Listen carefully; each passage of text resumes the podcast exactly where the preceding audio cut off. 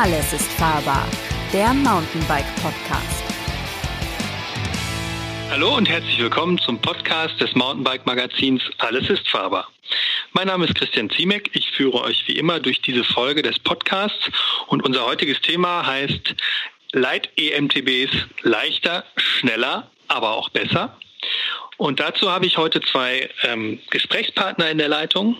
Und zwar ist das einmal der Clemens Oertel von der Firma Motion Pioneers. Die entwickeln, was entwickeln die eigentlich? Das, darüber sprechen wir gleich. Hallo Clemens. Hallo, grüß dich. Und ähm, Chris Pauls ist auch in der Leitung. Das ist ähm, unser Redakteur beim Mountainbike Magazin, der sich überwiegend mit dem Thema EMTBs beschäftigt. Hi Chris. Hi.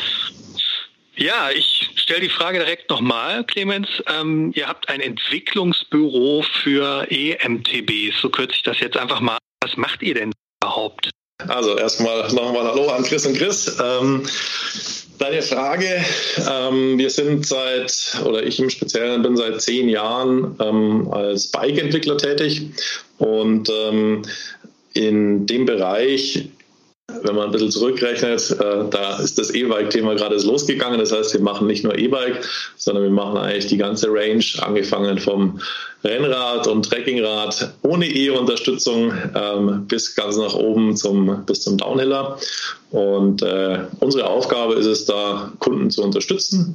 Wenn ich da von Kunden spreche, sind es, ja, können kleine Startups sein, können aber auch etablierte Unternehmen sein, die wir unterstützen.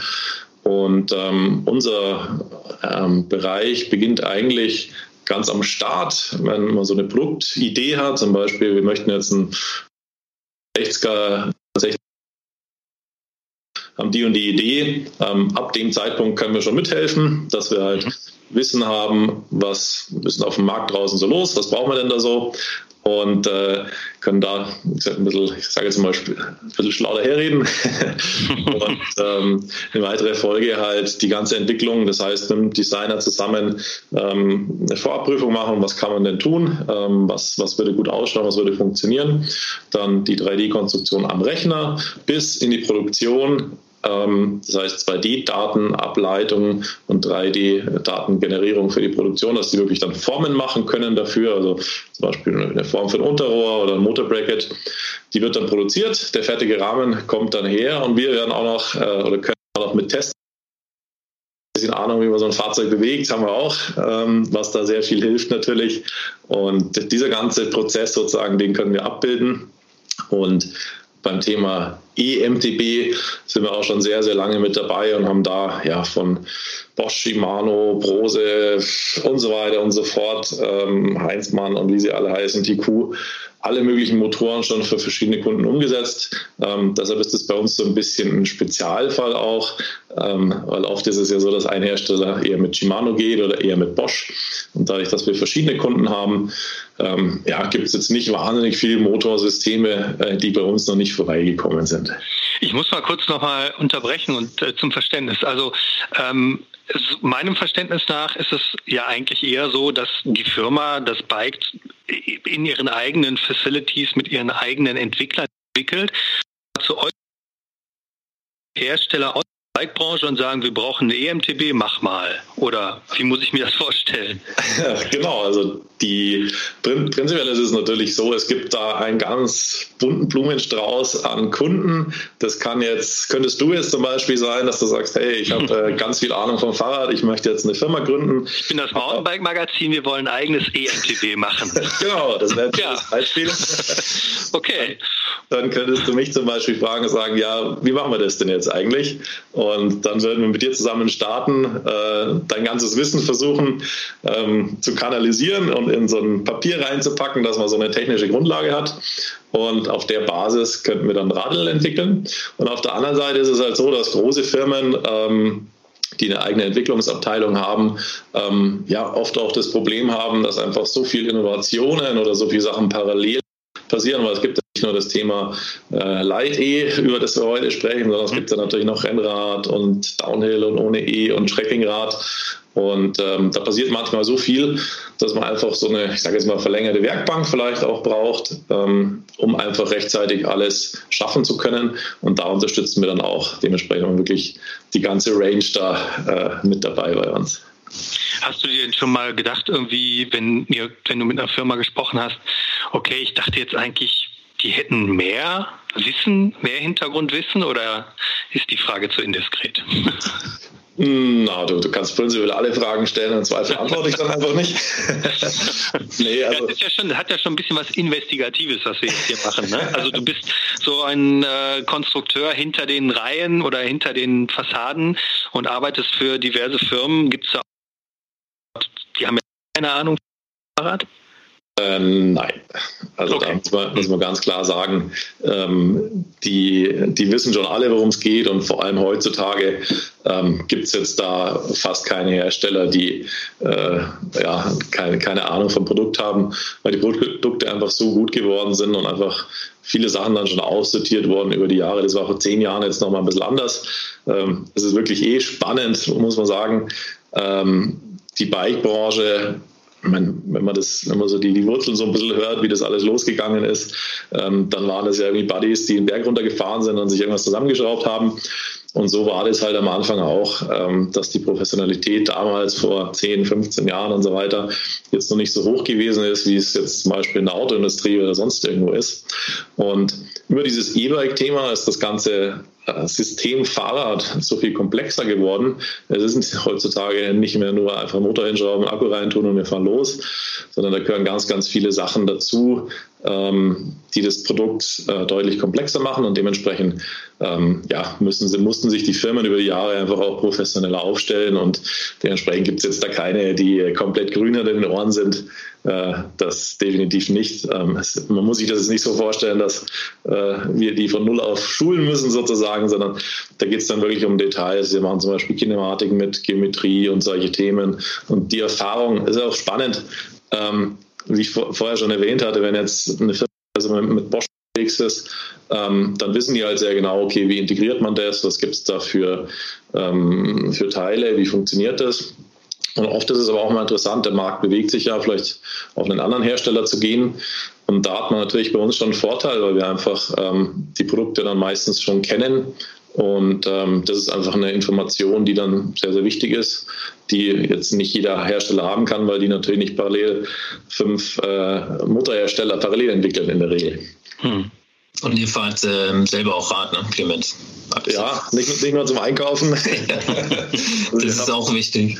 Genau, also mein Arbeitskollege, der ist äh, ganz stark im Thema oder war ganz stark in seiner Jugend im, im Thema Downhill, der kommt aus Österreich und äh, ähm, ja, ist wirklich fährt sehr, sehr gut. Und ähm, ich habe in, in Wien Sportgerätetechnologie studiert und das ist ein ganz interessanter Studiengang, weil da lauter so ehemalige äh, Top-Sportler, sage ich jetzt mal, reinkommen. Da sind viele, die für, für die Skinationalmannschaft gefahren sind in Österreich oder ein eigenes Downhill-Team in Österreich hatten. Und da lernt man dann schon sehr schnell äh, gut Fahrrad zu fahren, wenn man mit den Jungs mitkommen will. Und äh, ja, dementsprechend kann man das Rad schon ganz gut bewegen. Ähm, daran scheitert es sicher nicht. Darüber haben, wir uns, darüber haben wir uns auch kennengelernt. Ne? Du hast unseren Bremsenprüfstand äh, an der Fach, Fachhochschule Wien gemacht. Ne?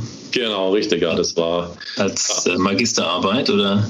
Genau, also das war damals meine Masterarbeit und ähm, da ging es darum, dass wir eine Bremse einfach ähm, genauer beschreiben wollten. Im Endeffekt, der Studiengang hat den Inhalt, sportliche oder Technologie im Sport zu messen und die Fahrradbremse wird halt auf Sicherheit nach, nach DNN getestet bei den verschiedenen Instituten und ähm, da ist kein Performance-Test dabei, äh, so wie man ihn eigentlich bräuchte, sondern sagt man, ja, ist sicher oder erfüllt die Norm oder nicht.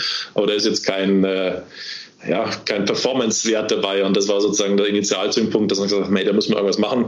Und dementsprechend habe ich da den, den Bremsenprüfstand als Masterarbeit konstruiert, dann das, das Testprofil mir auch ausgedacht und dann mit euch zusammen die ersten Jahre die Tests äh, für Scheibenbremsen, aber auch für Carbon, äh, Flanken, ähm, bei Rennrädern gemacht. Ähm, das war auch sehr spannend. Äh, da okay. haben wir auch viel, viel spannende Sachen ans Licht gebracht. Hast, hast du denn, ähm, nochmal kurz Zwischenfrage, hast du denn ähm, auch viele Kämpfe sozusagen mit deinen Auftraggebern auszufechten, die irgendwie eine Vorstellung haben, wo du sagst, das lässt sich überhaupt nicht umsetzen oder da müsst ihr anders hin, weil es gibt ja auch Firmen aus anderen Branchen, aus der Automobilbranche zum Beispiel, die E-Bikes machen wollen und vielleicht mit einer anderen Denke an das Thema rangehen? Die Antwort bitte in Original Wiener Schmäh. Das mache ich lieber nicht, sonst kriege ich Ärger. Wir sind ja hier in Bayern zu Hause, von daher lassen wir das lieber. Ähm, ja und nein. Also Kämpfe ist ein bisschen, äh, ein bisschen überspitzt vielleicht formuliert. Ähm, aber man muss schon sagen, wir sind halt ähm, Supporter. Das heißt, die haben halt einen, einen, breiten Wissenspool, den wir zur Verfügung stellen.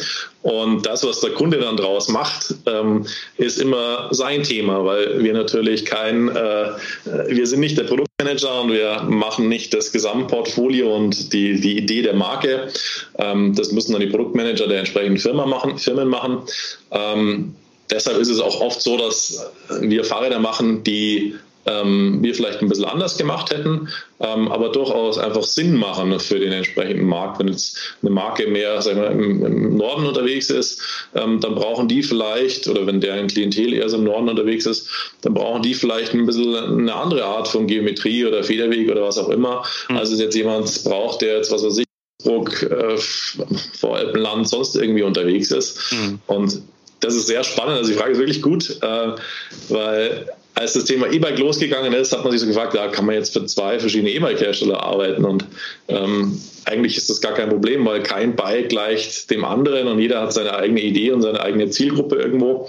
Äh, dementsprechend geht es tatsächlich und äh, es ist eigentlich noch nie vorgekommen, dass wir eins zu eins das gleiche Bike irgendwie angefragt bekommen haben, weil einfach wirklich auch die Ideen vom Hersteller da sehr stark mit drin sind. Musst du dann auch manchmal so ähm, den Hersteller oder den, den zukünftigen äh, Präsenter dieses Bikes, ich nenne es jetzt einfach mal so, der sozusagen, der seinen Namen dann auch auf dem Rahmen stehen hat, darauf hinweisen, was gerade up to date ist oder sind die da alle sehr gut informiert? Also Stichwort Light EMTBs, wir reden jetzt sofort gleich. Äh, Danke. Für alle, die wie jetzt nicht ich schon mit den Hufen. Ähm, über leichte EMTBs. Ähm, musst du da auch sagen, nee, hier ähm, 30 Kilo ist nicht mehr äh, tolerabel heutzutage, du musst äh, irgendwie leichter werden? Das, das, erzählen wir schon die ganze Zeit, aber irgendwie passiert es nicht. okay, okay. Weil das Argument, es ist ja ein Motor dran, interessiert mich nicht, oder? Ähm, ich, ich glaube, dass äh, ein großes Thema ist, äh, es ist einfacher, was zu kaufen, wenn eine große Leistung dasteht. Ja. Das wird, man, wird einem ja überall vorgelebt und mehr Wattstunden ist automatisch besser, mehr äh, Leistung ist automatisch besser. Und in dem Moment, wo die Akkus ins Unterrohr reingewandert sind, also quasi In-Tube-Akkus gekommen sind, haben wir das Unterrohr halt ziemlich aufblasen müssen. Und das wirkt natürlich auch auf andere, alle anderen Komponenten. Ähm, wenn du jetzt so ein kleines, schmächtiges Unterrohr hast, das du jetzt bei einem Cross-Country-Radl vorher hattest und machst dann äh, den Bosch Intube-Akku da unten rein, dann schaut das irgendwie nicht gut aus. Dementsprechend wächst halt dann das Oberrohr mit, das Steuerrohr, du musst da das Andocken des Rohr nach vorne ans Steuerrohr, ähm, das muss dann auch ein bisschen größer werden und so zieht sich das eigentlich über das ganze Rad, so dass der Rahmen schon mal einfach dadurch ein bisschen schwerer wird. Und das zweite Thema, warum einfach da ja, die Gewichtsschraube tendenziell eher hochgeht, ähm, die Frage ist immer, was machst du damit? Und wenn du jetzt auch wieder ein bisschen überspitzt dargestellt, die, die Marathon Cross-Country-Ausrüstung, Bremsen, Schläuche, äh, Reifen, Laufräder an einen 23 Kilo E-Bike hinschraubst, ähm, dann wirst du da relativ kurz Spaß haben, weil dann hast du halt ständigen Platten, weil einfach die ungefederte oder die, nicht die ungefederte Masse, sondern die Gesamtmasse vom Fahrzeug, die träge Masse nenne ich jetzt mal, einfach höher ist und das wirkt ganz anders auf die Komponenten und dementsprechend ja, ist da sind wir leider nicht bei Wünsch dir was. Hm. Ja, und an der Stelle kam, kamen die EMTB Lights zum Einsatz, oder? Ja, genau. Also das, mich persönlich freut es sehr, äh, dass das passiert, ähm, weil ich finde, die im Vordergrund muss eigentlich der Spaß an der ganzen Geschichte stehen. Ähm, diese E-Bikes sind ja jetzt keine ähm, ja, äh, Competition-Fahrzeuge, wo du jetzt irgendwie um Weltmeistertitel kämpfst, wie man es jetzt so aus den, den vergangenen Jahren ähm, kennt. Klar gibt es da Bewerbe auch, aber ähm, das ist nicht ganz zu vergleichen, sondern es geht wirklich darum, ähm, ja, einfach den Menschen da Spaß zu bringen. Und unser, unsere Idee ist einfach, und das ist ganz, ganz wichtig aus meiner Sicht, ähm, das Produkt muss sich nach dem Menschen richten und nicht der Mensch nach dem Produkt. Und mhm. da muss man einfach ganz klar sagen, wenn man jetzt ein, äh, ich bin relativ, also ich bin 1,90 und äh, bin gewichtsmäßig im dreistelligen Bereich. Das heißt, ich bringe ein bisschen Kraft und auch ein bisschen Gewicht mit.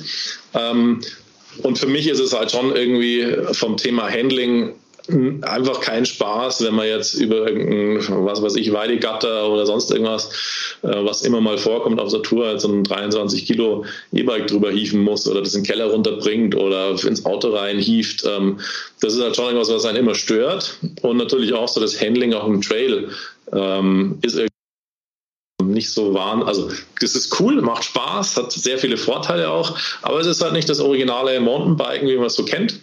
Und deshalb habe ich schon immer ein bisschen drauf spekuliert, ja, wieso passiert in deiner Richtung Light eh nichts?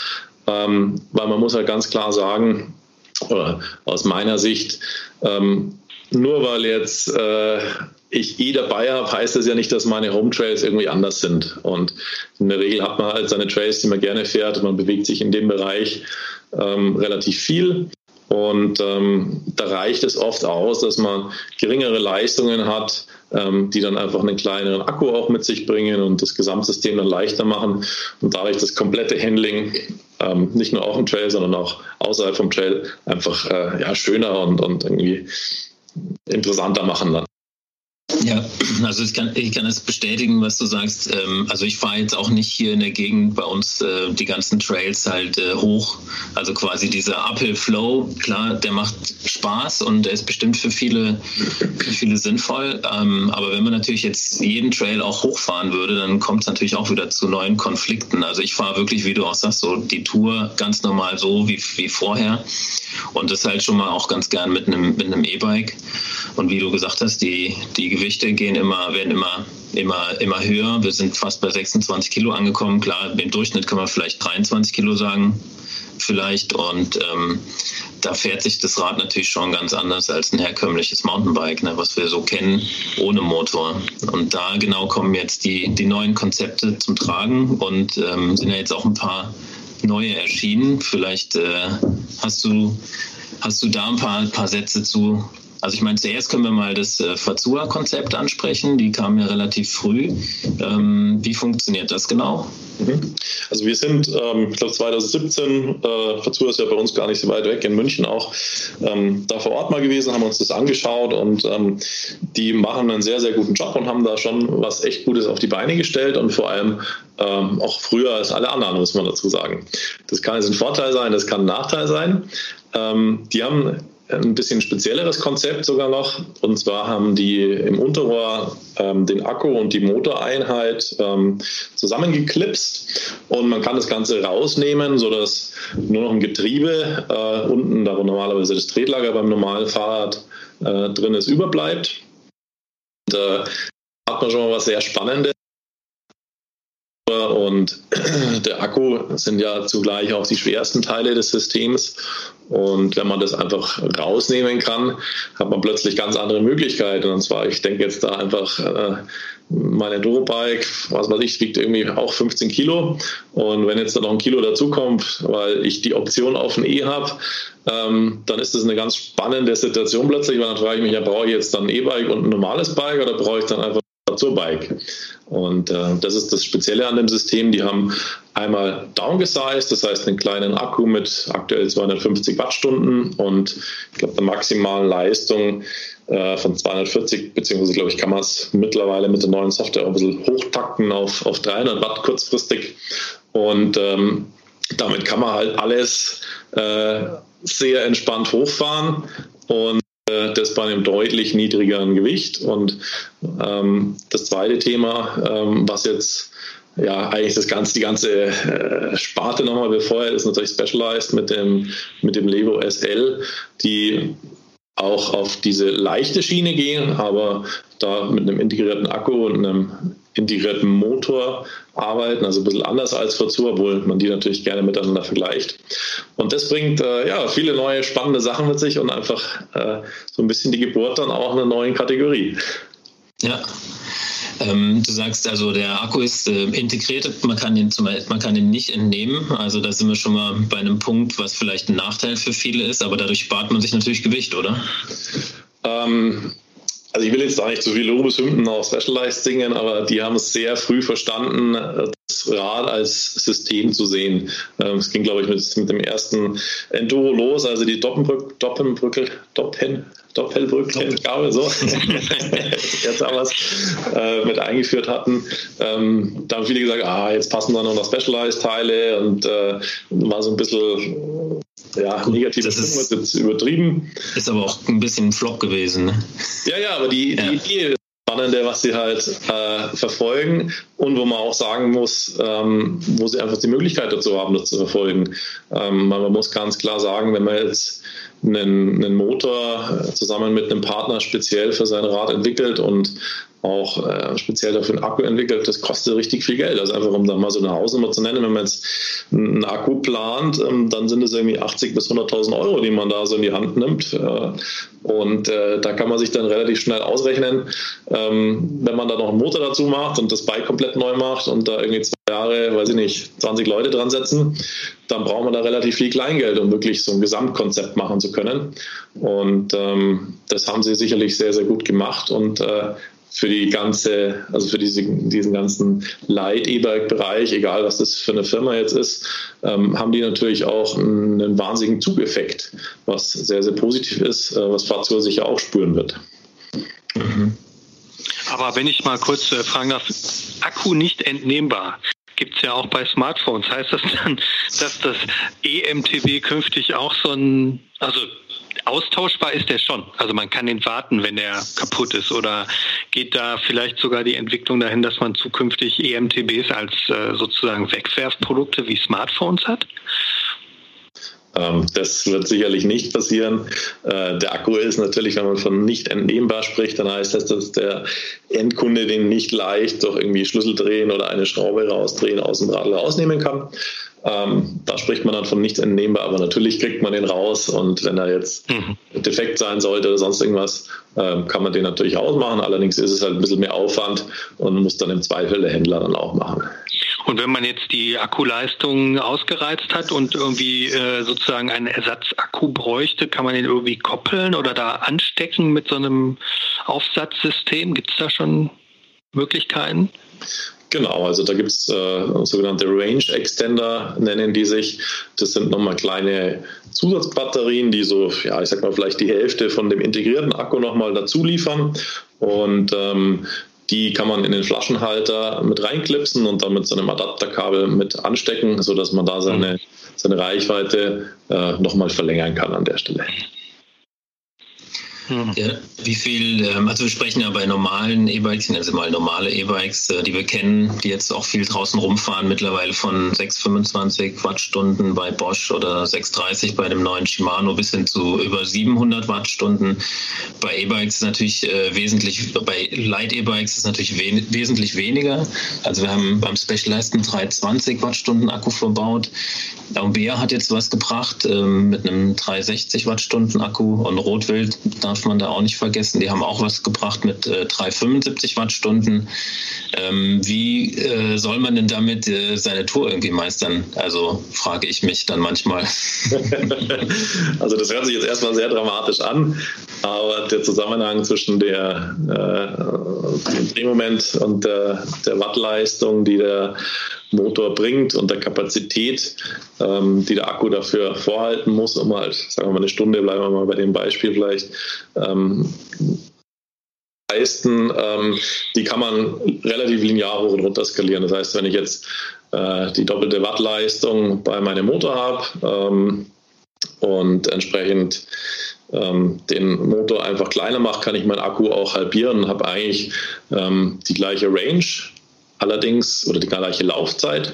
Allerdings muss man halt auch sehen, wenn man jetzt einen Berg hochfährt und gewohnt ist, mit einem ja, Shimano oder Bosch äh, Motor da hochzufahren und fahre den auf, auf volle Pulle, dann schiebt er mich natürlich relativ schnell hoch. Und ähm, wenn ich dann mit einem Levo SL oder einem Fazur-Bike fahre, werde ich ein bisschen weniger Unterstützung bekommen. Ähm, aber unterm Strich ist die Reichweite ähm, dann relativ ähnlich äh, so dass man sich keine Sorgen machen muss. Spannend wird es dann aber, wenn man ins Detail reingeht, äh, weil da spielen ja ganz, ganz viele Sachen rein, die ähm, die, die Kapazität ähm, des Akkus oder die, die Reichweite des Systems dann beeinflussen. Und äh, ja, dementsprechend muss man sich fragen, was, was mache ich mit dem Fahrzeug? Und äh, wenn man jetzt einfach beide auf Vollgas fährt, ähm, dann wird das Ergebnis ähnlich sein. Wenn man jetzt aber einen Bosch-Motor mit, mit halber Leistung nur fährt, ähm, dann wird der natürlich deutlich weiterkommen, als es das kleinere System könnte, ähm, weil da einfach das Verhältnis zwischen ähm, zur Verfügung gestellter Leistung zur vorhandenen Leistung im, im Akku drin ähm, ja, einfach anders wird. Und ähm, wenn wir jetzt beim, also wir, wir haben das Thema Drehmoment oft ähm, auch bei Motoren angegeben. Bei Shimano Bosch sind es derzeit 85 Newtonmeter und das spielt ja auch eine wichtige Rolle, auch beim äh, der gefühlten Unterstützung. Und die, die Specialized geht beim Levo SL auf 35 Newtonmeter runter. Ähm, Orbea Rotwild ähm, reduzieren, also drosseln den Shimano EP8 Motor auf 60 Newtonmeter. Ähm, was denkst du, wie viel Newtonmeter braucht es? Und brauchst ähm, die ich, ich habe mal so eine Beispielrechnung aufgemacht, weil ich glaube, dass es ganz wichtig ist, mal einzuschätzen für, für alle Beteiligten, ähm, was bedeutet denn 100 Watt, 200 Watt, 300 Watt? Was, was muss ich mir denn darunter vorstellen? Und ich habe schon seit ja, zehn Jahren sicher eine Wattmesskurve, äh, was mich einfach interessiert hat. Ähm, was passiert denn da so? Und wenn ich jetzt ja, eine ganz gemütliche Tour fahre irgendwie, dann hat man vielleicht also im Rennrad, einfach weil das ein bisschen unabhängiger vom Untergrund ist noch und so weiter. Ähm, da ist man vielleicht, oder bin ich jetzt, habe ich mal geschaut, so zwischen 160 und vielleicht auch mal, wenn man sich richtig oder mehr gibt, 200 Watt Dauerleistung. Ähm, das ist so das, wo ich bin. Und wenn man jetzt Mädels anschaut, die sind da vielleicht bei 120 bis 160, weil die einfach viel leichter sind und entsprechend an den kleinen Hügeln weil weniger stark drücken müssen, wie jetzt ein, ein stärkerer Fahrer, äh, Entschuldigung, ein schwererer und damit meistens ein stärkerer Fahrer. Und wenn man das mal ins Verhältnis setzt, ähm, wirklich nach Formel ausgerechnet, dann entsprechend 314 Watt bei einer Trittfrequenz von 16, äh, 60 Umdrehungen die Minute, ähm, ca. 50 Newtonmeter. Und für 314 Watt muss man sich schon ganz schön anstrengen. Also das ist dann bei mir schon, da geht es richtig berghoch mit irgendwie, also ich 17, 17, 18 Prozent. Ähm, und das ist das, was man sozusagen bei 50 Newtonmeter von dem Motor nochmal mitbekommt. Das heißt, da fahre nicht ich alleine, sondern da hilft mir nochmal einer von meinem Kaliber bergauf. Ähm, da sieht man mal, was das 50 Newtonmeter bedeutet. Und das ist dann wirklich spannend, weil das ja eigentlich die allgegenwärtige Frage ist, was braucht man denn, dass man Spaß haben kann? Und das ist natürlich sehr stark davon abhängig, wie, äh, wie schwer ist das Gesamtsystem Fahrer und, und Fahrrad und ähm, welche Steigungen habe ich denn da? Weil ich bin jetzt gestern zum Beispiel hier bei uns eine, ähm, eine kleine Runde noch gefahren ähm, da war es Schnee und, und so matschig, sodass man immer eingebrochen ist. Und ich glaube, jeder, der da schon mal gefahren ist, weiß, wie unfassbar anstrengend das ist. Und da wäre ich halt ohne E-Unterstützung sicher nicht hochgekommen. Ähm, dafür ist halt der Akku da einfach dann auch schneller leer. Und genau das ist so die Situation, ähm, wenn du jetzt ein schwerer Fahrer bist und äh, nur 100 Watt Leistung dazu kriegst, in Anführungszeichen nur 100, dann würde ich das halt nicht so äh, nach vorne schieben, wie es jetzt ein Mädel mit, was weiß ich, 60 Kilo nach vorne schieben wird. Und äh, deshalb ist es sehr, sehr spannend ähm, zu wissen, eigentlich, was mache ich denn mit dem Fahrrad? Und entsprechend kann ich mir dann das Richtige aussuchen und muss nicht immer die 25 Kilo mit dabei haben, die du vorher angesprochen hast, oder die 26 Kilo. Was, ähm, was denkst du dann über, über so, ich nenne es jetzt mal äh, Two-in-One-Bikes, sind es quasi ja auch, wenn jetzt äh, wie an einem Rotwild der Shimano EP8-Motor da drin und den kannst du quasi offen mit 85 Newtonmeter fahren, kannst aber auch das äh, Profil Nummer 2 wählen, über das Display ganz geschickt äh, auf dem Trail und äh, fährst halt den gedrosselten und hast dann halt eine höhere Reichweite. Also was hältst du von solchen Konzepten dann? Gerade wenn du sagst, da kommt mal ein steiler Berg, ich will mal hochschalten? Ähm, das ist äh, im, Endeffekt kann es jeder Fahrer ja aktuell selber machen. Du kannst ja jetzt mit dem Bosch-System oder mit dem Shimano-System kannst du jetzt auch schon die Leistung einfach runterregeln und ähm, da sozusagen, wie es jetzt ähm, der eine oder, oder RB in dem Fall macht, einfach zu sagen, ja, du kannst nicht die maximale Leistung abrufen, ähm, damit du halt eine entsprechend lange Reichweite hast finde ich so ein bisschen schwierig irgendwie, weil warum soll ich den Kunden denn dann einschränken? Wenn ich jetzt biken gehe mit einem, mit einem Shimano oder mit einem Bosch äh, und will halt länger fahren und es ist nicht so wahnsinnig steil, dann reicht mir halt irgendwie die halbe Unterstützung und nichts anderes passiert ja da auch. Und man muss halt sagen, aus meiner Sicht, das ist so ein bisschen aus der Not geboren. Es gibt halt da so eine neue Kategorie und man möchte halt leichter werden ähm, und stellt es dadurch sicher, dass man halt den Akku kleiner macht und dass nicht ihr beim Magazin schreiben könnt, hey, wenn wir den auf volle Pulle fahren, dann ist er gleich leer. Aber da mal die Bremse rein, dass man gar nicht mehr Leistung abrufen kann und vielleicht ist die Sorge dann damit gleich erledigt. Aber im Umkehrschluss würde das ja auch so ein bisschen bedeuten, dass die schwereren Fahrer auch weiterhin ein schwereres Rad brauchen, weil der Motor mehr leisten muss, wenn sie jetzt ähm, eine entsprechende Unterstützung auch haben wollen. Oder hm. Ja und nein. Also ich finde es ganz spannend. Äh, das gestern waren so, der Uphill, das ist so die kurze Variante, 15 bis 20 Prozent Steigung. Also wenn du das halt hochfährst, äh, ohne dass dir das irgendwie wehtut und du kommst danach entspannt nach Hause, dann helfen die 100 Watt halt auch, wenn du schwer bist, nochmal äh, noch mehr in den grünen Bereich zu kommen. Aber wenn du halt ohne, ohne E bei so einer Steigung gar nicht mehr hochkommst, dann hilft dir der kleine, die kleine Leistung dann auch nicht so richtig weiter. Das muss man schon dazu sehen. Ähm, wenn ich da von kleiner Leistung spreche, sind das dann irgendwie 100 Watt. Äh, wenn man jetzt 200 oder ich glaube der der Specialized hat 240 Watt äh, Nennleistung. Ähm, das ist schon ganz schön erwachsen. Also da merkt man schon, ähm, dass der einen richtig anschiebt, wenn man das dazu schaltet. Und ähm, da spielt es dann erstmal keine Rolle, äh, wie schwer du bist. Ähm, allerdings ist natürlich die Reichweite dann einfach geringer. Wenn der jetzt ähm, 240 äh, Watt leistet und der Akku 240 Watt hat, dann ist noch eine Stunde Schicht im Schacht. Und es ist dann egal, wer drauf sitzt. Hm. Was ich ja auch ganz angenehm finde, ist, dass gerade bei Specialized oder Hobbier hat den EP8 ja auch äh, so ein bisschen hin modifiziert, dass der eher bei hohen Trittfrequenzen ähm, die Leistung freigibt war der alte E8000 Motor von Shimano ja auch. Der neue ist jetzt ein bisschen, dass er auch schon bei niedrigeren Trittfrequenzen äh, stark spürbar ist. Also es ist so ein bisschen dann noch mehr E-Bike-Feeling. Und äh, wenn man so vom normalen Mountainbike kommt, finde ich gerade, wenn man ein bisschen auch auf gerne im hochfrequenten Bereich unterwegs ist, so bei 70 äh, Umdrehungen pro Minute, ähm, finde ich das ganz angenehm. Hat es auch ähm, mit dem Akkuverbrauch zu tun? Dass man das ein bisschen hochschraubt oder ist es wirklich nur, damit man natürlich das Mountainbike-Gefühl hat? Ähm, also ich glaube, da sind zwei Themen in dieser Frage versteckt. Ähm, fangen wir mal mit dem Technischen an. Ein Motor wird halt auf eine bestimmte Drehfrequenz ausgelegt, wo halt so sein, sein Wohlfühlbereich ist. Das machst du halt in der Entwicklung, sagst, okay, wir wollen jetzt an der Kurbel bei 60 Umdrehungen am effizientesten sein. Und dann ist der da einfach, wenn du es richtig gemacht hast, am besten. Und wenn du halt dann 90 Umdrehungen machst oder nur 40 Umdrehungen machst, dann wird er da ein bisschen davon abrücken. Und ähm, das ist einmal so der, der technische Hintergrund. Ja, kann sein, dass das einen Einfluss hat, wobei man da jetzt halt nicht über 30, 40 Prozent Unterschied redet, sondern halt, weiß ich nicht, ich habe da tatsächlich einen Motorhersteller dazu gefragt, jetzt auch nicht aus der Hüfte geschossen sagen, wie viel Unterschied das ist. Ähm, aber was weiß ich, sind es 5 oder 10 Prozent maximal. Äh, aber ist natürlich spürbar auf die Dauer, wenn man halt immer das Gleiche fährt ähm, und seine, seine, seine Strecke ganz genau kennt. Da kann man dann schon sehr viele Nuancen rausfahren. Und das andere Thema ist, ähm, ein Software-Thema im Endeffekt. Du willst ja, wie gesagt habe, das Produkt muss dem Menschen folgen und nicht umgekehrt. Ähm, und der Mensch hat leider ein bisschen das Problem, dass keiner ist wie der andere. Dementsprechend, äh, der eine kurbelt schnell, der andere kurbelt langsam, der andere oder der nächste hat einen Rundentritt und der übernächste, der stampft. Und mit all diesen Situationen muss halt die Software umgehen, weil es passiert ja nichts anderes, dass du deine Kraft reingibst und der, der Motor die nochmal unterstützt. Und ähm, wenn du das super sensibel machst und einen unrunden Tritt hast, dann wird das, das Fahrrad immer schnell langsam, schnell langsam jetzt übertrieben gesagt, das macht keinen Spaß.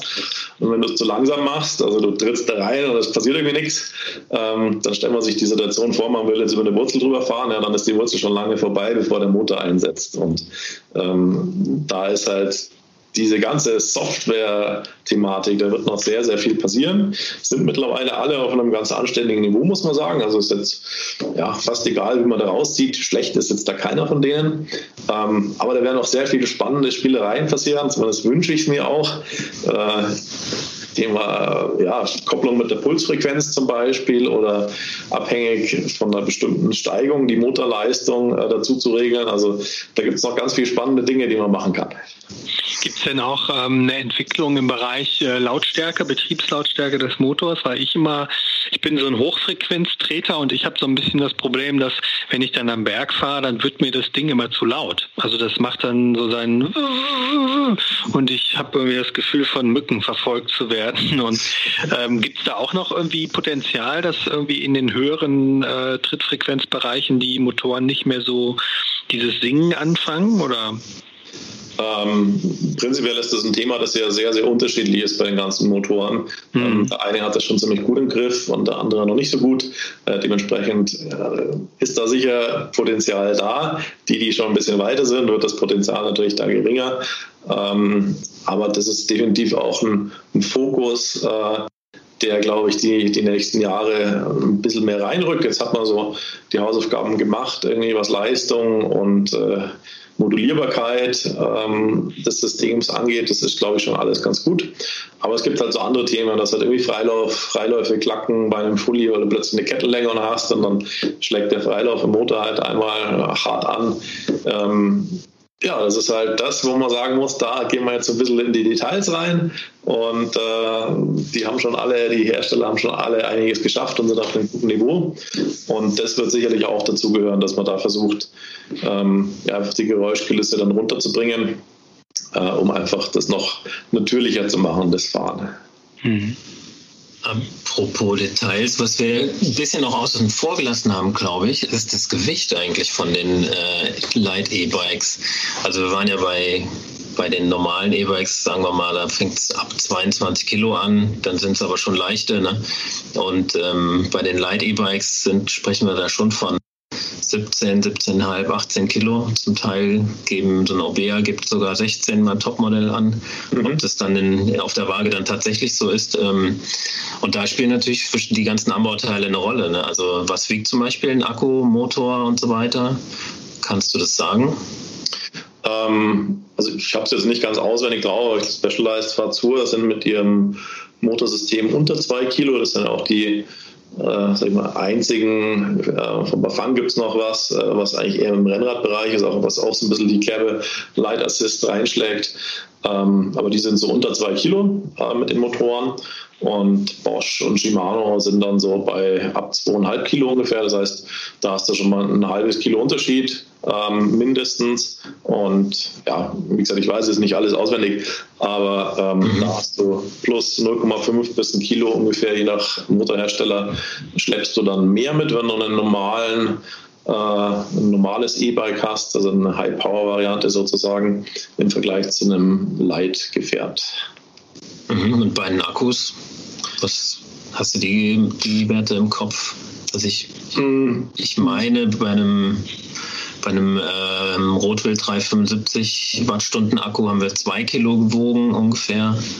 Und ja, also ich, ich, weiß es nicht ganz genau. Ich, den von Fazur, den kann man natürlich einfach raustun. Mit 250 Wattstunden hat er 1,4 Kilo.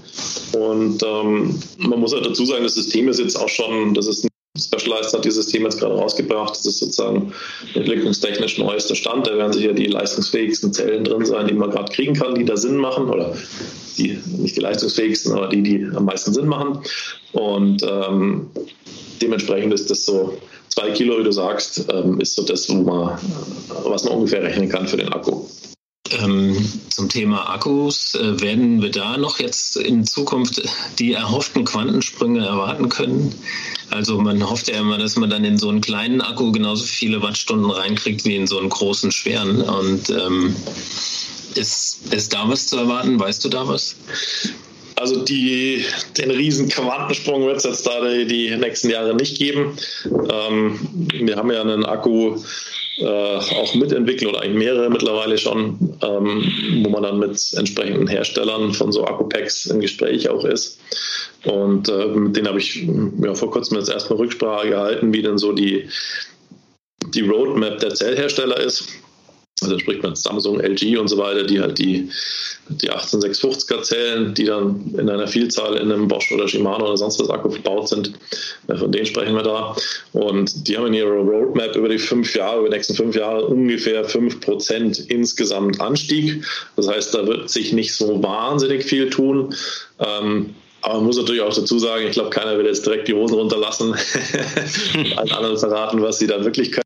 Also vielleicht ist ein bisschen mehr drin, aber es wird sicherlich keine Verdopplung äh, die nächsten fünf Jahre passieren. Ähm, wenn dann eher so in zehn Jahren, man kann ja da ein bisschen äh, rechts und links schauen. Die Fahrradindustrie ist ja jetzt da nicht die Industrie, die da die Akkus entwickelt, sondern es wird ja momentan ganz stark auch von der Autoindustrie angeschoben. Und ähm, da ist das Thema Fest, äh, Feststoffzelle ähm, ein Thema. Und äh, ja, das ist ja, bis das in der Fahrradindustrie angekommen ist und dann auch zu einem vernünftigen Preis einkaufbar ist, vergehen da wahrscheinlich nochmal zehn Jahre oder so. Preis Bike, wollte ich. Die Bikes sind auch so teuer, genau. Ich wollte gerade fragen, ich meine, Preis ist ja immer so eine Sache. Ich, ich, ich habe viele Leute in meinem Bekanntenkreis auch, die immer noch sagen, so ja, EMTB ist schön und gut, aber die Dinger kosten so viel Geld. Gibt es da auch die Erwartung, dass man irgendwie oder gibt es die Möglichkeit, äh, dass das nochmal günstiger wird? Ich habe die Frage irgendwo schon mal gestellt, da hieß es, nee, die werden eher teurer, weil die Rohstoffe teurer werden. Ist das so oder was würdest du sagen? Ähm, also das, das Preisthema ist wirklich spannend, weil ich meine, wir kaufen uns unsere Bikes jetzt auch, äh, auch hin und wieder mal selber und haben sicherlich irgendwie ganz gute Connections, sodass wir jetzt nicht ähm, den Listenpreis zahlen müssen, aber es ist trotzdem hm. irgendwas. Wir können uns jetzt nicht äh, aus Eigeninitiative jetzt da fünf Bikes für 12.000 Euro nebeneinander hinstellen, äh, das ist schon ja, astronomisch, was da passiert. Auf der anderen Seite ähm, muss man für die Bikeindustrie da auch so ein bisschen so eine Lanze brechen. Ähm, wenn ich überlege, als wir angefangen haben, das erste Rad, was ich gemacht habe, ist ein Rennrad gewesen. Äh, das würde ich heute in der Woche durchkonstruieren. Dann ist das irgendwie so weit, dass 3D-Zeichner fertig sind und das äh, das erste Mal Richtung Produktion gehen kann. Und wenn man sich jetzt überlegt, äh, wie viel Aufwand ist denn in so einem E-Bike drin, ähm, ja, da bist du halt bei, keine Ahnung, ein paar hundert Stunden dann plötzlich. Äh, weil man nicht vergessen darf, ist es ja nicht so, dass man einfach nur ähm, die Rohre aufbläst und dann war es das, sondern man muss irgendwie das, den Akku vernünftig integrieren. Das heißt, der, der muss, wenn es jetzt ein tauschbarer Akku ist, muss der halt vernünftig rein und raus geschoben werden können. Dann darf der nicht klappern, dann muss es irgendwie vor Dreck geschützt werden. Dann muss man halt das vernünftig laden können. Es muss ein Ladeport da sein. Dann gibt es viel mehr Kabel im Fahrzeug, die auch festgemacht gehören, die man auch in der Produktion in einer vernünftigen Zeit reinbringen muss. Ja, das bringt ja nichts, wenn du die super Kabelverlegung war damals. Ähm, da kann man sich ja noch erinnern, dass dieses Hängebauchschwein, sage ich jetzt mal, wo der, wo der Porsche Generation 1 unten so drangehangen ist, jedes Rad hat gleich ausgeschaut. so ging das los. Und dann haben halt viele gesagt, ja Moment, äh, das wollen wir nicht, wir wollen, dass es schön ausschaut. Was mhm. machen wir da? Und dann kam Generation 2 äh, und man hatte die Möglichkeit, Kunststoffcover außen drauf zu machen. Die waren halt dann wechselbar. Und ich meine, allein der Aufwand, jetzt so Kunststoffcover zu machen in der Konstruktion, ist schon sehr, sehr groß. Also da hast du dann ein dreiteiliges Set äh, aus Kunststoffteilen ähm, in der Konstruktion halt schon fast die gleiche Zeit oder mehr als du für die Entwicklung von dem Rahmen, also von dem Aluminiumrahmen waren drei Stück und die gibt es auch nicht geschenkt. Also bist du auch gleich 20, 30, 40.000 Euro irgendwie los, je nach Größe von dem ganzen Teil. Ähm, und das summiert sich halt einfach und dann ähm, kann man es jetzt in dem Fall von Specialized, auch wenn es echt weh tut, also ich würde mir auch wünschen, dass irgendwie das High-End-Bike 6.000 Euro kostet, aber ich habe es ja eingangs schon erwähnt, wenn man sich die, die Zahlen einfach mal anschaut, wie viel Invest man da reinstecken muss, damit man was hat, was wirklich up-to-date ist und da hat Specialized im ersten Schuss ja wirklich ein, ein Fahrrad auf die Beine gestellt, was schon echt ziemlich gut ist. Und das ist nicht echt ziemlich gut, weil sie sich am Wochenende gedacht haben, hey, wir machen mal so ein Ding, sondern weil die mhm. da äh, viele Mannstunden reingesteckt haben und, und, viele Formen gemacht haben und so weiter. Und dann müssen sie einfach auch da einen Preis äh, äh abrufen für das ganze Fahrzeug. Und ähm, das darf man einfach nicht vergessen, dass da doch, auch wenn es auf den ersten Blick nicht so ausschaut, ist ja der Zauber, dass es auf den ersten Blick ausschauen soll wie ein normales Rad. Äh, und je besser man das macht, desto mehr kostet es irgendwie eine Entwicklung. Was würdest du denn sagen? Wie, wie ist das Preisverhältnis, also entwicklungstechnisch zwischen Bike und ähm, Antriebsintegration? Also was ist das? Was muss man sich da vorstellen? 30 zu 70 oder?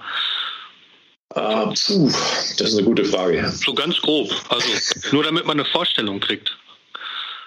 Mhm. Also wenn du sagst, ein, ein, Rennrad konstruierst du irgendwie an einem Tag, ähm, aber beim E-Bike brauchst du halt dann schon äh, ein bisschen länger dafür, dann heißt es ja auch, dass diese das ganze Thema Antrieb eben sozusagen den den Großteil der äh, des Gehirnschmalzes auch aufbraucht, sagen wir mal so. Also ein Tag fürs Rennrad hast jetzt du gesagt. Achso, hast du eine Woche gesagt? Ich ja, eine Woche hatte ich gesagt. Okay, ja gut, dann. ähm, das ist schwer zu sagen, aber ich würde mal, sagen, würd mal so aus dem Bauch raus, äh, jetzt bleiben wir mal bei dem Rennrad, bei, bei, oder sagen wir mal 100 Stunden rechnen wir mal jetzt für ein für ein Fully ohne E, ohne Schnickschnack, also ohne, dass man sich jetzt da viele Sachen neu ausdenkt, mhm. ähm, da bist du dann schon bei, bei drei, vier, 500 Stunden dann plötzlich, was du für ein E-Bike dann brauchst. Und okay. das ist halt, ähm, da ist dann noch nicht jeder Schnickschnack mit dabei. Mhm. Das heißt aber auch, dass die, dass die Rohstoffe sozusagen jetzt gar nicht den Kostenfaktor unbedingt ausmachen. Klar, der Motor kostet Geld, der Akku kostet Geld, aber dass äh, der Preis sich hauptsächlich über die Entwicklungskosten definiert. Hm, na, das kann man auch nicht sagen. Es ist wirklich, das alles, alles wird aufgeblasen, weil wenn man sich diesen ganzen Prozess vorstellt, ähm, es geht ja schon mal los, du musst ja tatsächlich, aber das ist ja auch ein Punkt, den ich schon mal gesagt habe, du musst über den ganzen Entwicklungsprozess denken. Und in dem Moment, wo du sagst, soll ich mal jetzt ein E-Bike, ähm, da geht's mal los. Da müssen sich ein paar Leute hinsetzen und drüber nachdenken, was nehmen wir denn für einen Motor. Dann wägst du mal ab, äh, was für ein Motor soll es denn werden. Und dann geht's in die Entwicklung, dann musst du das alles umsetzen. Und das heißt, die, dieses gesamte Line-up äh, aufzustellen oder diese, diesen gesamten Bereich aufzustellen, ähm, da sind eigentlich alle Bereiche, also sei es Materialkosten, Entwicklungskosten, Marketing, man muss das neue Produkt halt auch erklären. Jetzt gerade bei dem Light-E-Thema viel äh, Energie auch reinstecken, ähm, zu erklären, was will ich denn damit? Weil wenn man jetzt sagt, ja, das ist ja viel, viel schwachbrüstiger als äh, der aktuelle Bosch oder Shimano, das braucht man nicht, ja, dann hat man das nicht erklärt, was man damit tun will eigentlich. Mhm. Und dementsprechend ist es sicherlich nicht nur der Entwicklungsposten, äh, ähm, auch die Materialkosten und auch einfach die ganze Manpower, die man reinstecken muss, ähm, um, so, um sowas in der Gesamtheit dann auch präsentieren zu können. Wobei bei dem beim Marketing ist doch ganz einfach. Bei jedem Rad, das gerade auf den Markt kommt, äh, setze ich einen jungen Engländer oder einen jungen Kanadier drauf und lasse den halt quer durch die Luft fliegen und schon ist das Rad erklärt. Also das Gefühl habe ich gerade schon. Irgendwie ist ganz egal, welche Kategorie, wie schwer, wie leicht. Ähm, alle machen das Gleiche mit dem Rad. Naja, also, Scherz beiseite. Ja, aber es ist lustig, weil ähm, man muss ja auch ein bisschen, also ich stehe ja da so auf beiden Seiten. Auf, auf, der anderen Seite bin ich dann auch so ein Endkunde, der sich ein Fahrrad kaufen möchte und äh, ich weiß natürlich aus der Entwicklung ganz viel, was dahinter passiert und da ist es auch so, du willst äh, den Kunden natürlich begeistern für das Produkt und wenn dann, äh, wenn man es dann geschafft hat, dass der geht oder sich intensiver damit beschäftigt oder Magazine liest, dann hast du da schon viel gewonnen und darum geht es eigentlich, weil es gibt so viele Kategorien mittlerweile, ähm, da wird es wahnsinnig schwer, das richtige Ding da zu finden und jetzt kommt ja schon wieder eine neue Kategorie, also jeden Tag kommt irgendwas Neues. Und hier ist es aber wirklich spannend, weil es ähm, ein ganz anderer oder einen anderen Einsatzbereich auch definiert und ähm, da musst du die Leute erstmal dahin bringen. Dementsprechend lass die, lass die Jungs durch die Luft fliegen. dann schauen wir mal, was es da gibt und dann kann man sich überlegen, was ist für mich das Richtige. Dass es cool aussieht. Ja, ich war auch äh, wirklich skeptisch, dem stand ich dem gegenüber, ähm, muss ich sagen, weil ich auch eigentlich immer neugierig bin und die, die, die, die, die High-Performance E-Bikes, so wie man sie nennt, auch äh, eigentlich äh, cool fand und finde auch immer noch. Also es macht schon auch Bock, mal einen Trail irgendwie hochzufräsen, als hätte man Moped und Hintern.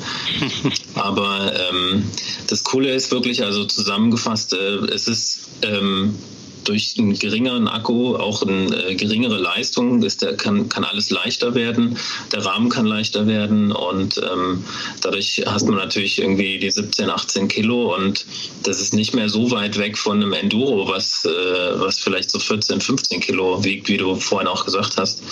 Und ähm, da kannst du echt viel Spaß mit haben. Und was ich auch immer finde, ein E-Bike, wer das schon mal richtig im, im Gelände gefahren ist, ähm, hat natürlich immer viel Druck auf dem Vorderrad, auch durch das eigene Gewicht. Gewicht. Also es liegt auch satt und dann auch schön ungefederte Masse. Kannst du bestimmt mehr zu sagen. Und ähm, das bringen die Light-E-Bikes, finde ich, schon noch ein Stück weit mit. Also da, äh, da, da, profitiert man dann wiederum ein bisschen vom, vom höheren Gewicht. Und ich war jetzt schon mehr auf den, den Light-E-Bikes unterwegs, habe auch das ein oder andere Mal leer gefahren und äh, auch das macht mit, also dann ohne Akku, ohne Motorleistung äh, den Berg hochtreten, macht mit denen auch immer noch Spaß. Also finde es wirklich eine spannende Entwicklung und freue mich da echt äh, drauf, was da noch so kommt. Aber wenn du dir eins kaufen wollen würdest, äh, oder beziehungsweise wenn du ein E-Bike kaufen würdest, würdest du dann eins nehmen mit einem kleinen Motor oder mit einem vollgültigen Ballermotor, sag ich jetzt mal? Also ich überlege da gerade generell, Clemens, das kannst du auch ja dann auch nochmal ausführen, wie du das siehst. Ähm, also wenn ich mir die Preise von den Mountainbikes angucke, wo wir gerade von gesprochen haben, ähm, da gehen wir ja, wenn du jetzt einen Markennamen drauf haben willst, irgendwie bei 8000 Euro macht es ja fast erst im Ab die, die nicht ein, ähm, ein und wenn ich dann sportlich fahren möchte, also ich habe auch mit den Specialized-Entwicklern äh, auch schon mal länger gesprochen und die haben zum Beispiel gesagt, wir fahren eigentlich gar kein Mountainbike mehr ohne Motor, wir fahren nur noch Rennrad, wenn wir Fitness machen wollen. Aber gibt, ist, ist man da nicht schon auf dem halben Weg eigentlich zum Rad mit entnehmbarem Elektroapparat? Gibt es sowas? Könnte sowas funktionieren oder ist das kompletter Kokolores? Dass man sagt, ich habe ein Rad und wenn ich einen Motor haben will, dann stecke ich den da rein. Ja, gibt's äh, doch, doch. Das Verzur. Entschuldigung. Das Verzur. Ja, ähm, da kann man auch den Motor rausnehmen. Der Motor geht mit raus und dann bleibt okay. nur das Getriebe ähm, quasi unten in der Achse übrig, aber ist auch Mehrgewicht, gell, Clemens? Also da, ich glaube, du hast es mal gewogen und das steht irgendwo, wir haben uns die Tage mal drüber unterhalten, das ist schon relativ schwer, was man dann so alles mit sich rumschleppt. Aber wie siehst du es, Clemens? Ähm, ist, ist das Light E-Bike irgendwie äh, A, jetzt mal ähm, der der Gamechanger der Bio-Mountainbikes überflüssig macht? Oder werden die anderen Bikes äh, verdrängt, also die, die, die, die, die, die, die E-Bikes mit voller, voller Leistung? Also man muss sich da schon die Frage stellen, äh, ich habe es vorher ja kurz angeschnitten und habe hab mich bemüht, es gut zu erklären mit dem Fahrzeugakku das Motorsystem. Also bei denen kann man es komplett rausnehmen und da muss man sich jetzt schon ernsthaft die Frage stellen über die Zeit, ähm, ist da das, äh, das normale E-Bike irgendwie, äh, Entschuldigung, nicht das normale E-Bike, sondern erstmal das normale Analog-Bike, nenne ich es jetzt mal, irgendwie in Gefahr. Ähm, jetzt aktuell äh, glaube ich es noch nicht, weil ähm, beim Specialized Levo SL kannst du den Akku nicht rausnehmen. Das heißt, da hat sich das Thema schon mal erledigt. Da muss man dann absicht oder muss man dann einfach wissentlich sagen, okay, ähm, ich bin da mit 18 Kilo unterwegs und kann da alles machen, damit was ich möchte. Ähm, das heißt, wenn man jetzt irgendwie Bike-Bergsteiger ist und sein Rad irgendwo hochträgt, ähm, dann wird man da wahrscheinlich äh, nicht so viel Spaß haben oder muss da noch mal viel mehr fit sein. Also äh, das ist sicherlich kein Ersatz für alles, aber es ist dran. Und wenn man sich das Fraktursystem anschaut, ähm, wie gesagt, die haben ja schon, die Entwicklung ist ja schon ein bisschen älter und hat über die Zeit immer wieder abgedatet, aber die werden auch äh, die nächsten Jahre sicherlich was Neues herausbringen.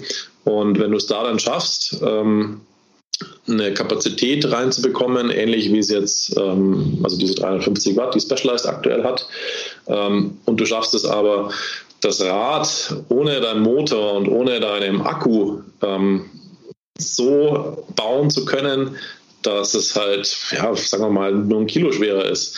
Ja, puh, dann stellt sich schon die Frage, wenn man statt einem 15 Kilo Enduro ein 16 Kilo Enduro hat oder statt 16, 17, äh, ja, wieso, was soll ich denn zweimal weiß ich nicht, 6.000 oder 8.000 Euro ausgeben. Ich meine, da sprechen wir ja schon von einer, von einer ganzen Menge Kohle, die man erstmal haben muss. Also auch wenn man sich ein so ein Ding nur kauft, ist das richtig viel Geld. Und ich denke schon, dass der eine oder andere sich dann überlegt, hey, wieso soll ich denn da jetzt eigentlich äh, zwei kaufen, ähm, wenn die schon so nah aneinander hingerückt sind. Und da muss ich ganz ehrlich sagen, ist bei Specialized so ein bisschen das Thema, ich verstehe es nicht ganz. Also wahrscheinlich wird es einfach äh, leichter auch nochmal, wenn man den Akku so nicht rausnehmbar macht, wie es jetzt beim, beim normalen Levo ist. Da kann man den Akku ja nach unten rausziehen.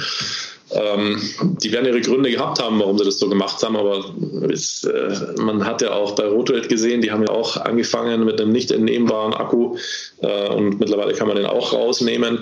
Ähm, das heißt nicht, dass das ein Stein gemeißelt ist, äh, was Specialized da heute rausgebracht hat. Die arbeiten ja schon wieder für, für die, an der nächsten Entwicklung sicherlich, die dann in, was weiß ich, fünf, sechs Jahren oder wann auch immer rauskommt.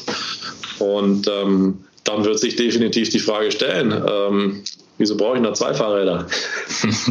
ich, ich, bin ja, ähm, du bist der Idealist, das äh, freut mich auch, dass die Entwickler da so idealistisch rangehen. Ich bin das e etwas skeptisch. Ähm, weil man natürlich öfter so in seinem Konsumverhalten generell auch äh, immer nach dem äh, optimalen Kompromiss sucht. Und ähm, ich glaube einfach, ähm, dass, dass das schwierig äh, sein wird, den, den wirklich äh, zu bewältigen. Also auch mit dem Fazua-System, wie es, wie du sagst, aktuell auf dem Markt ist, ist es ja noch nicht ganz so, ähm, so optimal. Du schleppst dann schon recht viel drumherum, auch Kabel und Display und alles mit, mit dir. Ich glaube eher, ja, dass das äh, am Ende darauf hinauslaufen wird, dass wir ähm, alle mit Motorunterstützung fahren und wenn wir dann noch ein bisschen Fitness machen wollen, dann machen wir den Motor aus oder fahren den Akku leer und haben dann noch ein bisschen äh, zu tun. Ist aber okay. ja meine These. Also das Spannende ist ja auch. Muss ich mir mal zwei Räder irgendwo einfrieren oder so im Keller einmotten, damit die Zeit dann noch, damit ich was Frisches aus dem Keller holen kann, wenn mal was kaputt geht.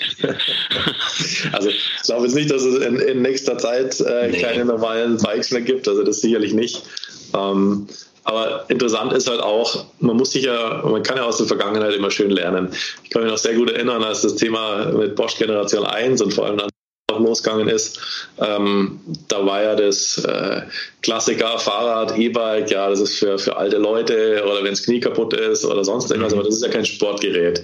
Ich bin gestern äh, da den Berg hochgefahren und hatte einen Puls von 190 in der Spitze. Es geht bis 2,5 bei mir, sowas in der Richtung. Ähm, und ein Kumpel von mir, mit dem ich, der auch sehr viel e- E-Bike fährt, den habe ich irgendwann angerufen, er ist vollkommen fertig. Sag ich, ja, was hast du denn gemacht?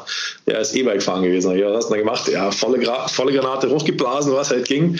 Und das fordert einen halt auch. Und das ist das Interessante. Jeder, der noch nicht auf dem E-Bike draufgesessen ist, der versucht es so ein bisschen äh, sich selber erstmal noch schön zu reden, dass man das nicht braucht. und wenn man dann wirklich das mal erfahren hat und gespürt hat, was da passiert, ähm, ist es wirklich interessant, dass du, wenn du E-Bike fährst, heißt es nicht, dass du da entspannt sein musst unbedingt. Du kannst alles damit tun, weil der, der Druck, den du aufs Pedal bringst, der bleibt dir selbst überlassen. Das heißt, wenn du jetzt deine Hausrunde fährst und gemütlich fahren willst, dann machst du die Unterstützung halt auf Turbo und trittst halt selber nicht so viel rein. Oder wenn du halt Vollgas geben willst und halt diesen Spaß an der Geschwindigkeit bergauf haben willst, dann musst du jetzt nicht mal irgendwie den, den groben Trail hochfahren, sondern einfach echt schnell den Berg hochfahren. Dann machst du Turbo und trittst da trotzdem noch äh, deine 250 Watt rein oder was auch immer. Und dann bist du dann am Ende fertig. Und das Lustige ist dann auch noch, das passiert auch oft, wenn so eine kleine Kuppe ist. Ähm, da denken sie, boah, da gehe ich jetzt extra Gas, ich habe den Motor und mich. Und das Ende vom Lied ist dann, dass man oft am Ende echt fertig ist, das Bike dann so gefordert hat. Und von daher ähm, ist es bei den Light-E-Bikes auch so, die, die schieben dich schon auch richtig an. Und egal, was es für ein Bike ist, es hat irgendwie da seine Berechtigung. Aber es wird sich da viel, viel bewegen und viel, was ich, worauf ich hinaus wollte, äh, viel Akzeptanz einfach da sein, weil wir haben das sehr früh schon als Sportgerät festgestellt. Ähm, und das hat einfach sehr lange gebraucht, bis das dann so durchgedrungen ist, hey, mit dem schützt man ja auch, wenn man Berg hochfährt. Und du kannst alles damit machen. Und das ist eigentlich das Coole, dass du alle Möglichkeiten hast. Und es ist nicht so oder so oder so, sondern ähm, ja, es bleibt dir überlassen, wie du das hernimmst. Hm. Also ich habe mal eine, eine 1 zu 1 Messung gemacht, identische Strecke, ähm, einmal mit meinem normalen äh, Mountainbike und dann mit einem ähm, Shimano-Motor im Eco-Modus dieselbe Strecke mit derselben Trittfrequenz gefahren ähm, und ähm, habe hinterher herausgefunden, ich habe ungefähr ein Drittel äh, weniger Puls Frequenz, also Kalorien verbraucht. Mhm. Also zwei Drittel hatte ich immer noch, aber ähm, ich habe das Problem, dass wenn ich die, äh, wenn ich richtig reintrete, dann wird es mir immer zu kalt. Gerade jetzt im Winter, weil man halt so schnell ist, hat man so einen Fahrtwind ich mich jetzt schon ähm, äh, immer mit Primaloft-Jacke irgendwie aufs Rad setzen müsste, wenn ich mit dem EMTB fahre, weil ich gar nicht mehr richtig so warm werde, auch im Eco-Modus nicht so wirklich. Also das nimmt, ich finde, es nimmt einem schon irgendwie eine ganze Menge ab, aber ja, ich, ähm, ich, ich denke, du hast schon ein Stück weit recht. Also ich merke schon, ich ziehe mich wärmer an, wenn ich äh, mich aufs e-, E-Bike setze, weil ich mhm. einfach weniger schnell schwitze. Also das ist mhm. schon klar, aber dieser Cardio-Bereich, der ist natürlich auch super angenehm. Ich war vorgestern mit einem Kumpel unterwegs, der war auf dem E-Bike, ich war auf dem Bio-Bike und er hat auch gemeint nachher, ich war natürlich immer schön im Pulsbereich, so wie es sich halt gehört. Ne? Und das ist auch ein effektives Training. Also wenn man mhm. das mal so sieht, wo ich auch nochmal ähm, in Richtung Light E-Bike ähm, äh, sagen möchte, ist ähm, mit einem mit einem schweren E-Bike im Eco-Modus macht wenig Spaß. Also da merkst du schon, du trittst sehr, du musst sehr viel Gewicht immer ähm, hm, in, in Bewegung halten und so weiter. Und das macht mit dem mit der weniger Leistung bei dem leichteren Rad schon schon deutlich mehr Spaß, da auch mal zu sagen, schon gemacht, äh, er einem Kumpel gefahren, der ist auf dem Biobike unterwegs gewesen. Da bin ich in der schwächsten Unterstützungsstufe gefahren. Ich glaube, das sind 20 Newtonmeter oder so, die der dann noch unterstützt, im Moment maximal. Und ähm, ja, da merkt man schon am Ende des Tages, dass man was getan hat. Hm, hm. Was ich noch mal gerne den Entwickler fragen würde, ist, ähm, äh, inwiefern wird denn eure, wird denn die EMTB-Entwicklung auch im Bereich Leichtbau sozusagen von Normen so ein bisschen ausgegrenzt? Müsst ihr bestimmte Normen erfüllen, wo ihr denkt, boah, wenn das nicht wäre, dann könnten wir so viel mehr machen oder ist das, habt ihr da relativ freie Hand? Mm, also es gibt da natürlich die DNN-Normen, die du erfüllen musst, damit du das äh, Produkt auf den Markt bringen kannst. Ähm, ich sage jetzt mal, die werden aber auf das Gesamtsystemgewicht dann skaliert und ähm, Sicherheit hat da natürlich höchste Priorität. Also da, Was ähm, ist das für eine Norm nochmal für die Menschen, die sich mit den Normen nicht auskennen? Äh, worum geht es da? Ist das äh, Rahmensicherheit, also Bruchgefahr oder worum geht es? Genau, also da gibt es ähm, speziell für den Fahrradrahmen, es gibt äh, in dieser DNN-Norm halt alles Mögliche geregelt, geht es halt um Bremsen und, ähm, äh, und, und Rahmen und Gabel und so weiter und so fort und Lenker. Und äh, wie gesagt, oberste Priorität ist natürlich, dass das nicht einfach bricht, ähm, weil das natürlich sehr, sehr verheerende Folgen hat. Und äh, entsprechend ist es so, einfach um ein bisschen greifbarer zu machen beim beim Rahmen gibt es äh, zum Beispiel einen Wiegedritttest, wo halt 100.000 Lastzyklen mit einer bestimmten Kraft ähm, in, die, in so eine Dummykurbel eingeleitet werden ähm, damit man sieht, okay, der Rahmen hält das halt über die Lebensdauer aus. Dann gibt es einen Front-Impact-Test, wo der Rahmen aufgestellt wird und von oben fällt auf, die, auf so eine Dummy-Achse, wo normalerweise die Federgabel äh, die Narbe aufnimmt, fällt dann Gewicht drauf und dann darf es halt ähm, sich ein bisschen verformen, aber es darf jetzt nicht komplett abbrechen oder irgend sowas. Und ähm, das ist natürlich auch ein wichtiges Thema ähm, bei den E-Bikes, weil die, die Masse ähm, hochgeht und vor allem, wenn der Fahrer jetzt ein bisschen schwerer ist, der Fahrer hat ja noch mal ein bisschen Federweg an Bord. Das heißt, wenn du so ein bisschen in die, in die äh, in den Liegestütz gehst, ähm, dann hast du da noch mal 30 Zentimeter äh, Federweg in den Ärmel drin sozusagen. Und mhm. das ist was ganz anderes, als wenn es einfach stumpf am Bike ist. Ähm, mhm. Als es losging, haben wir viele eine 34er oder eine 32er Gabel sogar verbaut bei einem 24 Kilo Bike und hast schon gemerkt, puh, wenn du anbremst, dann biegt sich erstmal die Gabel und wenn die zu Ende gebogen ist, dann fängt es zum Bremsen an, so ungefähr. Und das sind dann einfach Komponenten, die in der Zeit dafür einfach noch nicht gemacht worden sind. Es gibt ja heute auch die die E-Variante von den Gabeln dann immer, da ist einfach die Ausstattung schon anders geworden. Dementsprechend ist es nicht so, dass man dadurch Normen eingebremst wird in dem Bereich, sondern es wird eher, der Trend ist jetzt eher, deshalb wird alles schwerer, auch ein bisschen sorgloser. Reifen werden mhm. deutlich schwerer, ähm, damit man halt nicht so oft irgendwie einen Durchschlag hat, weil diese träge Masse des Rahmens und des, äh, des Dings, was unter dir ist sozusagen, hat Vorteile, indem es halt weniger Schläge an dich durchgibt. Das heißt, das ist erstmal komfortabel, wenn du jetzt über so ein Steinfeld oder eine Schotterpiste runterfährst, äh, eine, eine Wurzelpiste, Entschuldige.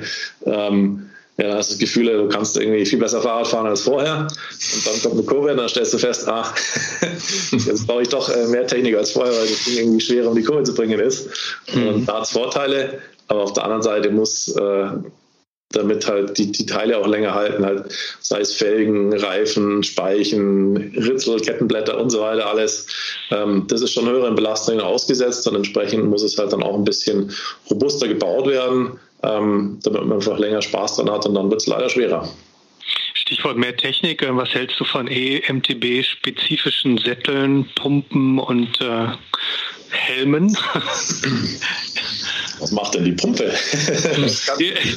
kann anders machen.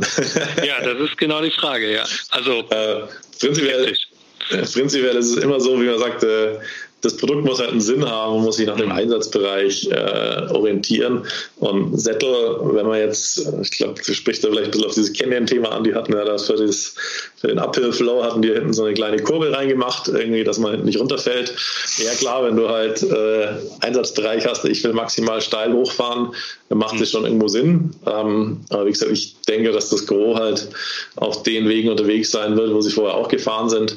Ähm, und da ist schon die, ist man jetzt nicht so weit weg von, dem, von den Ausstattungsmerkmalen wie ein normales Fahrrad, was jetzt Griffe, Sättel, Pumpen, sonst irgendwie was angeht. Mhm. Also für einen Spezialfall macht sehr vieles sehr viel Sinn. Ähm, aber es ist immer die Frage, was willst du machen? Das ist ja, eigentlich dreht sich in der ganzen Fahrradbranche alles darum, was, was willst du und was ist dein Terrain? Und dafür haben wir das richtige Fahrrad für dich.